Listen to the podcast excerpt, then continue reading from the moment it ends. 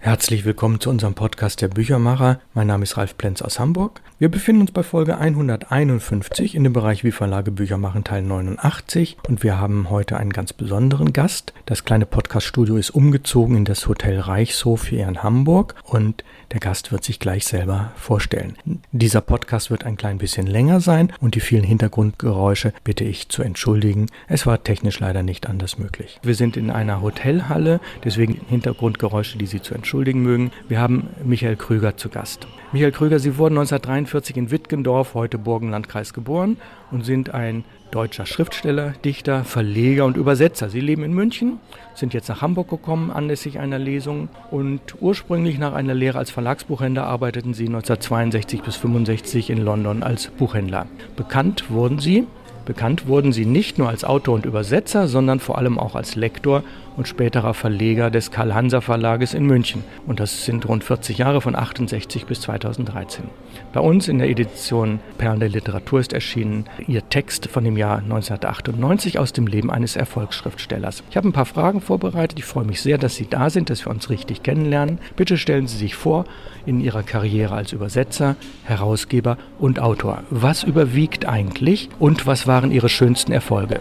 Ach, die schönsten Erfolge sind immer die, die keiner als Erfolge wertet. Wenn man plötzlich in ein fremdes Land kommt und sieht, dass äh, Dinge von einem übersetzt worden sind und äh, von denen man gar nichts wusste. Äh, oder man äh, kriegt einen Anruf, äh, dass jemand etwas gelesen hat und äh, hat dazu einen Kommentar. Also ich habe ja nie vom Verkauf meiner Bücher leben müssen. Deshalb habe ich auch sagen, eine ganz andere Erfolgsvorstellung äh, mit den eigenen Sachen den Verlag, da habe ich natürlich immer auf Erfolge schielen müssen und da hatten wir nur auch jedes Jahr unsere großen Erfolge von äh, Umberto Eco bis äh, Peter Höck äh, oder von Kundera äh, bis äh, zu Henning Mankell. Also da waren Erfolge immer notwendig, um den ganzen Laden am Laufen zu halten, denn es waren zum Schluss ja fünf Verlage in vier verschiedenen Städten. Man musste also äh, eine Menge Erfolg haben, um das Ganze äh, nicht zu gefährden. Kommen wir noch mal ganz kurz zum Schreiben, also das Übersetzen, das Herausgeben und die Autorenschaft. Was hat denn überwogen? Ach, das war immer so ein Zopf, das ging alles ineinander. Ich habe äh, über 30 Jahre die Zeitschrift Akzente alleine herausgegeben, das war meine Wochenendarbeit. Äh, ich habe, wenn ich Lust hatte, Gedichte übersetzt von Charles Simic oder Ashbery oder ich habe viele Kinderbücher übersetzt, von David Grossman bis, äh, bis Peter Siss. Äh, ich habe eigentlich immer das gemacht, was mir Vergnügen gemacht hat. Ich bin ja kein professioneller Übersetzer. Was das Herausgeben betrifft, neben den Akzenten, habe ich natürlich in meinem Leben, ich weiß nicht, 100 Nachworte geschrieben. Äh, ich habe sicherlich 100 Bücher herausgegeben, von einer großen Sammlung mit Kindergedichten bis zu einer großen großen Anthologie über italienische Poesie. Ich war also immer mit der Literatur zugange, habe nie darüber nachgedacht, ob das Erfolge werden könnten. Manche sind große Erfolge geworden, wie diese Kinderanthologie. Die ist, glaube ich, in 20 verschiedenen Ausgaben erschienen. Damals zusammen mit Heckmann gemacht, Herbert Heckmann. Äh, aber geplant war das alles nicht. Und äh, Erfolg ist ja dann am schönsten, wenn man ihn nicht erwartet. Kommen wir nochmal zum Thema Autorenschaft und Lesungen. Genießen Sie Ihre persönlichen Lesungen mehr, als dass Sie den Aufwand der Reise scheuen? Und wo und wann waren denn so die schönsten Lesungen? Ah, ich lese sehr gerne vor. Ich habe gerade vorgestern in Berlin äh, Josef Roth vorgelesen im Literaturhaus.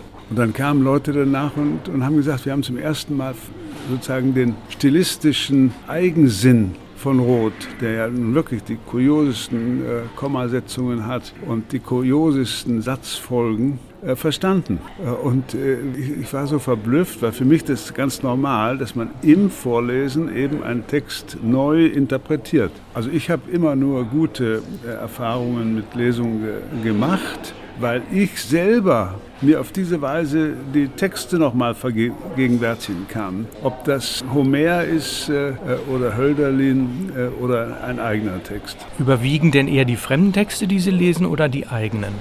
Nein, ich lese vor allen Dingen natürlich eigene Texte, aber wie gesagt, bei Geburtstagen oder bei Jahrestagen oder auch bei äh, Todestagen, wenn andere Texte gelesen werden müssen, werde ich oft gefragt, äh, was ich als eine große Ehre empfinde und lese eben sehr gerne. Ich lese vor allen Dingen gerne Gedichte, was viele Schauspieler nicht so gerne haben weil sie zu wenig Eigenes in den Text tun können. Die Gedichte sind so eigen, äh, dass sie eigentlich zu viel Interpretation abstoßen. Und äh, das mache ich zum Beispiel sehr gerne.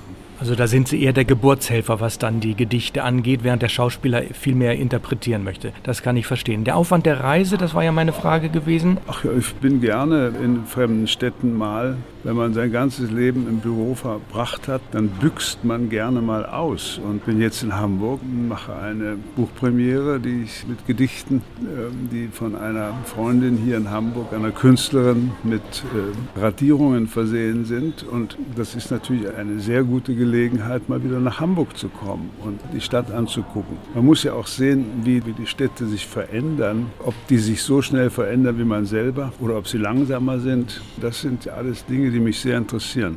Kommen wir zum Thema Lesen. Wie viele komplette Bücher lesen Sie eigentlich im Moment pro Monat oder vielleicht aufs Jahr gerechnet? Und zweite Frage, wie viel Prozent davon ist eigentlich ein reines Genusslesen? Also in diesem Jahr habe ich, äh, weil ich in drei Jurys gearbeitet habe, habe ich alle philosophischen äh, Bücher äh, des Frühjahrs oder der letzten zwölf Monate gelesen. Das waren irgendwie 45, also die überhaupt in Frage kamen. 45 zum Teil dicke, zum Teil dünne Bücher, die ich aber dann wirklich jeden Abend konzentriert lesen musste, weil wir dann das Beste ausgewählt haben, das dann jetzt übernächste Woche einen Preis kriegt vom Philosophikum in Lech. Dann war ich in der Jury vom äh, Sächsischen Kunstpreis, äh, dann bin ich in der Jury vom äh, Geschwister Scholl-Preis, da muss ich also alle politischen Dinge lesen und ich bin seit vielen Jahren in verschiedenen Gedichtjurys, sodass ich also alle Gedichtbände, die ich kriegen kann, lese. Mit anderen Worten, ich lese im Jahr etwa 200 Bücher. Das ist eine sehr große Zahl, aber die geheime Frage ist natürlich, was davon ist wirklich Genusslesen? Wo sagen Sie, dieses habe ich mit ganz viel Freude gelesen oder ich habe es selbst ausgewählt? Nein, es sind äh, alle guten Bücher, lese ich mit Genuss.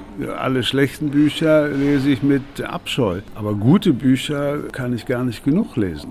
Ja, aber ein bisschen ist das diplomatisch, was Sie geantwortet haben. Also für mich ist es eine das berufliche Lesen und das andere ist, ich schlendere durch eine Buchhandlung, finde etwas oder suche gezielt nach einem Autor, wähle es aus und dann genieße ich das aus. Ja, da habe ich im Moment wenig Zeit. Ich lese immer, ich lese immer gerne und immer wieder zum Beispiel Kafkas Tagebücher oder Robert Walser oder Chiron oder also es gibt so eine, sagen wir, eine Gruppe von Autoren, 20, 30, 40, die ich immer wieder lese und, und gar nicht genug davon kriegen kann. Sie haben ja damals auch mir indirekt den Tipp mit Walter Benjamin gegeben, mit der Einbahnstraße. Und zwar war das das Interview mit Friedel Bott, was in dem Buch ist, Warum wir Bücher lieben. Und da bin ich dann auf äh, Walter Benjamin gekommen, wo Sie sagten, das liegt immer auf meinem Nacht. Da danke ich Ihnen auch nochmal für, denn Benjamin ist wirklich eine tolle Entdeckung. Kommen wir jetzt nochmal zu Hansa. Was waren die besten und die schwierigsten Zeiten bei Hansa, wo Sie in leitender Position tätig waren? Naja, schwierig war die Tatsache, dass der Verlag ja aus zwei sehr verschiedenen Verlagen bestand, einem technisch-wissenschaftlichen und dem literarischen. Ich war für den literarischen Teil zuständig und erst später dann als Geschäftsführer für das Gesamte zuständig. Aber das Zusammenführen dieser beiden Teile war nicht so einfach. Das Zweite, was kompliziert war, was aber Spaß gemacht hat, waren die Zukäufe. Ich hatte ja das Gefühl, dass wir, wenn der Buchpreis mal fallen sollte, und damals wurde das ja gemunkelt, dass man doch äh, in der Schweiz und in Österreich ein Büro haben müsste. Und daraufhin haben wir dann äh, in Wien den Schollnay Verlag gekauft und dann den Deutecke Verlag. Dann in der Schweiz den kleinen äh, Nagel und Kimche Verlag, der sowohl Kinder- wie Erwachsenenliteratur hatte. Dann haben wir selber in München den Hansa Kinderbuchverlag gegründet. Und dann kam die Zusammenführung der beiden Deutschlands, das heißt der Fall der Mauer. Äh, und dann haben wir noch Hansa Berlin gegründet. Also ich habe in den 40 äh, Jahren Verlagsarbeit eine Menge an Verlagsgründungen mitgemacht, was natürlich nicht ganz einfach ist, weil Zeit kostet Man muss äh, sich Konzepte überlegen, man muss äh, viel arbeiten, viel lesen und ohne zu wissen, ob das wirklich funktionieren kann. Und das ist das Interessante natürlich. Das hat mich am meisten interessiert. Äh, geht das? Wir hatten so wahnsinnig viel Glück. Wir haben den Kinderbuchverlag gegründet und im ersten Programm war Sophies Welt, ein Buch von einem norwegischen No-Name damals, Justin Gorder, von dem wir dann insgesamt etwa drei Millionen Exemplare verkauft haben in Taschenbuch, Buchgemeinschaft, äh, Hardcover und so weiter und so fort. Und dann natürlich auch Umberto Eco. Zu der deutschen Übersetzerin von Sophies Welt, Gabriela Hafs, habe ich sehr gute Kontakte. Sie lebt ja hier in Hamburg und wir treffen uns jetzt auch in vier Wochen das nächste Mal. Sie war auch schon in meinem Podcast. Also Sophies Welt finde ich auch eine der ganz großen Bereicherungen unserer Kinder- und Jugendliteratur, neben Michael Ende und anderen. Aber das war eine tolle Entdeckung. Äh, lief das damals über ein Scout? Wissen Sie das noch? Nein, wir hatten einen Lektor und äh, Verantwortlichen für das Programm, äh, der äh, die nordischen Sprachen sprach. Und äh, der konnte das lesen. Und ich weiß noch genau, der machte mir also den Vorschlag, äh, äh Sophies Welt, ein Buch äh, Philosophie für Kinder äh, im ersten Programm zu machen. Und ich dachte, der ist verrückt geworden. Und habe gesagt, was, was war, wie, warum wollen Sie denn die Kinder quälen äh, mit Philosophie? Das kann man ja später lernen. Nein, das ist eben ein besonderes Buch und das müssen Sie machen. Und dann kamen zwei Gutachten, die beide äh, sehr dafür waren. Na, kurzum, äh, dann haben wir es übersetzen lassen von Gabriele hier in Hamburg und es wurde, äh, und dann konnte ich es eben ganz lesen und die Struktur verstehen und mir auch eben vorstellen, warum ein Kind das gerne lesen könnte. Dann wurde eine große Marketingkampagne gemacht und zum Schluss wurde das eben ein Riesenerfolg und aufgrund des deutschen Erfolgs dann in der ganzen Welt. Ja, das habe ich damals auch beobachtet, dass manche Titel in Deutschland erst erfolgreich werden und dann weltweit die Spuren nach sich ziehen. Kommen wir zu meinem ganz kleinen Verlag, der Input Verlag Perlen der Literatur. Wie beurteilen Sie die inhaltliche Konzeption der Reihe? Ihnen liegen ja ein paar Bücher vor. Und Vielleicht die zweite Frage, welche weiteren europäischen Wiederentdeckungen könnten Sie sich in meiner Reihe vorstellen? Naja, schauen Sie, äh, wir wissen beide und kennen beide den Buchmarkt. Zwei Drittel der wirklich wichtigen Bücher des Auslandes sind nach fünf Jahren wieder vergessen. Äh, es kommt jetzt Spanien zur Buchmesse. Ich habe mir überlegt, äh, es gibt etwa 30 spanische Autoren zwischen 1850 und heute, die ich großartig finde, gelesen habe, in verschiedenen Verlagen erschienen, auch in Deutsch. Von denen ist nichts mehr lieferbar. Also von Unamuno ist, glaube ich, nur noch der Nebel lieferbar, aber viele andere Sachen nie mehr nachgedruckt worden. Die ganze portugiesische Literatur, heute an diesem Tag wird äh, Lobo Antunes 80, der wird in Paris mit einer Ausgabe der Pleiade geehrt. Bei uns kaum noch äh, als Name bekannt von Saramago, gut, äh, den hat man noch im Kopf, auch wegen des Nobelpreises. Aber die gesamte andere Literatur Portugals, Spaniens äh, existiert nicht. Etwas ganz Ähnliches gilt für Skandinavien. Und etwas ganz Ähnliches, und das ist das Komische, gilt natürlich auch für Frankreich. Jetzt gerade ist äh, ein Autor bei Mattes und Salz äh, erschienen, den die Anne Weber übersetzt hat. Der hat in Frankreich 60 Romane veröffentlicht, vor 20 Jahren gestorben. Kein einziges Buch von ihm war übersetzt. Und äh, auch von den Übersetzten, von Monterland bis Paul Morand, äh, gibt es nichts mehr. Gibt es nochmal ein Nachwort irgendwo oder ein Text zu einem Bildband? Aber das sind alles vergessene Literatur. Mit anderen Worten, was ich damit sagen will, wir müssen uns damit beschäftigen, wie wir sozusagen in einem Recyclingverfahren ältere Literatur wieder auflegen.